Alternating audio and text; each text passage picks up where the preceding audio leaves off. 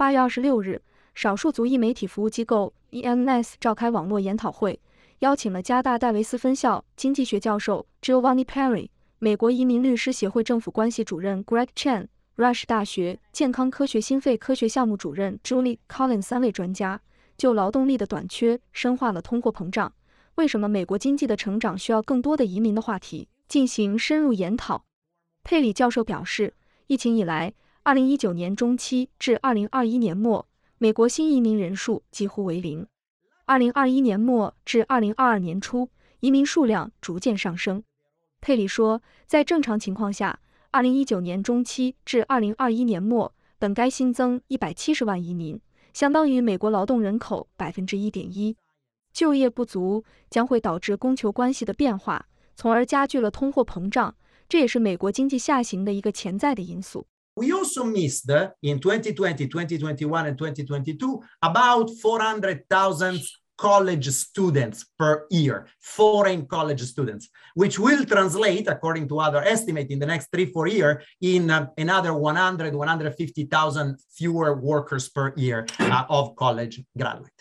由于特朗普政府所采取的严格移民政策，共和党的国会议员也是持有排斥移民的观点。 这就给拜登政府的移民政策改革形成严重的掣肘。拜登竞选时提出的对非法移民的红利也难以兑现。